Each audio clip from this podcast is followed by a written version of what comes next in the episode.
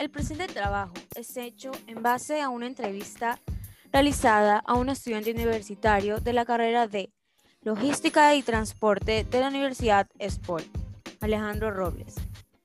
Esta entrevista es llevada a cabo con la finalidad de analizar y obtener información acerca de la salud en el bienestar físico y emocional, dependiendo de cada persona, con relación a los diferentes puntos de vista y las posibles soluciones. ¿Sobre qué crees que se trata el bienestar físico y emocional? Yo creo que el bienestar emocional es el estado de ánimo en el cual nos sentimos bien, en el que dominamos nuestras emociones y somos capaces de, de hacer frente a los problemas del día a día. La mente y el cuerpo van de la mano. Por eso a su misma vez uno debe cuidar su bienestar físico. Sea cual sea su objetivo en la vida, has de cuidar el cuerpo para poder llevarlo a cabo. Al final del día solo tienes un cuerpo para toda la vida. ¿Crees que es más importante el bienestar físico que el emocional? ¿Por qué? No creo que el bienestar físico sea más importante que el emocional. La salud física y emocional son la clave para gozar de un verdadero bienestar personal. Por ende, creo que ambos son igualmente importantes. ¿De qué manera una persona puede estar bien físicamente? Buena pregunta. Uno puede lograr el bienestar físico de muchas maneras. Es común que las personas solo piensen que hacer ejercicio y una buena dieta es todo. Pero no, no, también se trata de poder mantener una actitud positiva, una salud mental sólida y una imagen propia saludable.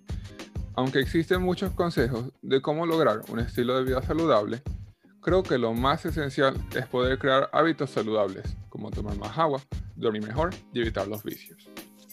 ¿Piensas que el bienestar emocional influye o es una barrera para estar bien físicamente? Depende. Hay muchas personas que cuando no se sienten bien emocionalmente no quieren hacer ejercicio. En el ámbito alimenticio, o comen demasiado o no, lo o no, o no comen.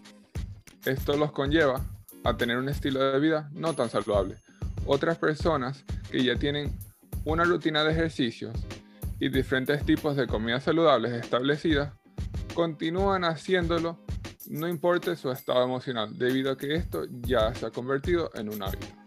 ¿Crees que es fundamental o elemental que las personas enseñen y o aprendan sobre este tema? ¿Con qué finalidad?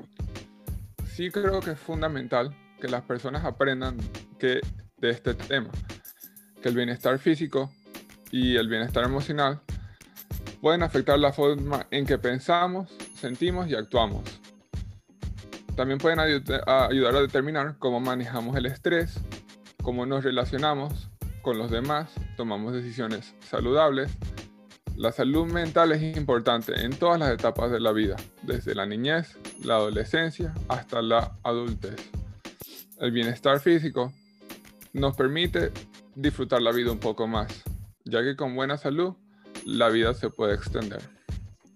¿Cómo ayudarías a que una persona se sienta bien a nivel, a nivel emocional? ¿Qué medidas tomarías para solucionarlo?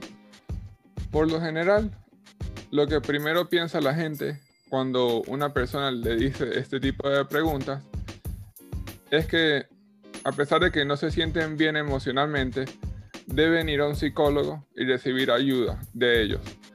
Aunque este método puede ser muy efectivo para muchas personas, Puede también que no termine siendo así. Por los otros métodos que yo usaría serían escuchar a la persona, brindarle todo mi apoyo emocional y estar ahí cuando me necesite. ¿Cree usted de que si uno de los padres no está estable emocionalmente, afectará la estabilidad emocional de un hijo? Sí, ya aquí el tema se pone delicado, debido a que muchas personas tienen muchas diferentes maneras de no estar emocionalmente bien. Hay gente que se pone triste como hay gente que se pone violenta. Parte de lo que hace crecer de esta manera sea tan desafiante es que la mayoría de los niños no son conscientes que su o sus padres no están bien. Creen que la forma en que viven y son criados es completamente normal. Esto puede llevar a problemas sociales que son acompañados con sentimientos de abandono, baja autoestima, problemas de confianza, entre otros. ¿Cree usted que en estos tiempos de coronavirus ha incrementado la falta de estabilidad emocional y física? ¿Por qué? Sí, en mi opinión, creo que en estos tiempos de coronavirus se ha incrementado bastante la falta de estabilidad emocional y física. La pandemia del coronavirus ha provocado que la mayoría de nosotros nos quedemos en casa para practicar el distanciamiento social y físico. Para algunos de nosotros, trabajar de, esta, de forma remota, ver Netflix día y noche durante los fines de semana, comprar artículos esenciales en línea y, en general, quedarnos en casa las 24 horas del día, los 7 días de la semana, es una nueva normalidad. Aunque esto puede ser necesario para mantenernos alejados, para no ser afectados por la pandemia, permanecer en el interior tiene muchas implicaciones para la salud, tanto física como mental.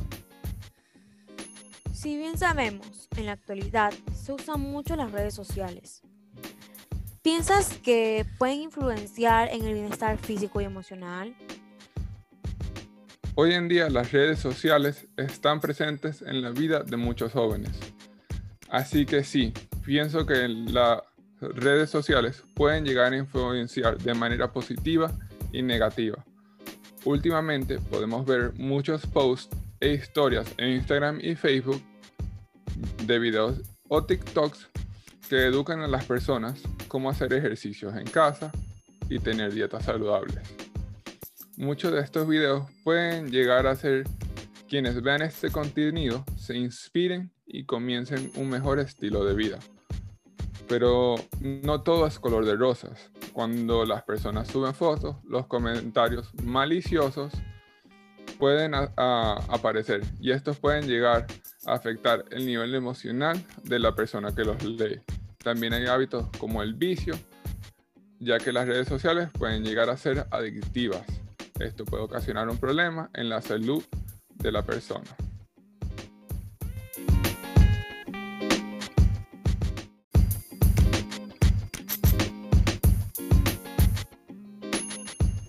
En conclusión, el bienestar físico nos ayuda a mantenernos en forma y saludables mientras que el bienestar emocional nos provee paz interior y una estabilidad emocional, la cual nos ayuda a enfrentarnos mejor al estrés. En la mayoría del tiempo, nuestro cuerpo y mente están sincronizados o conectados, es decir, si estamos mal, nuestro cuerpo podría sentirse mal también. Por lo tanto, el bienestar físico y emocional son igual importantes para nuestra salud.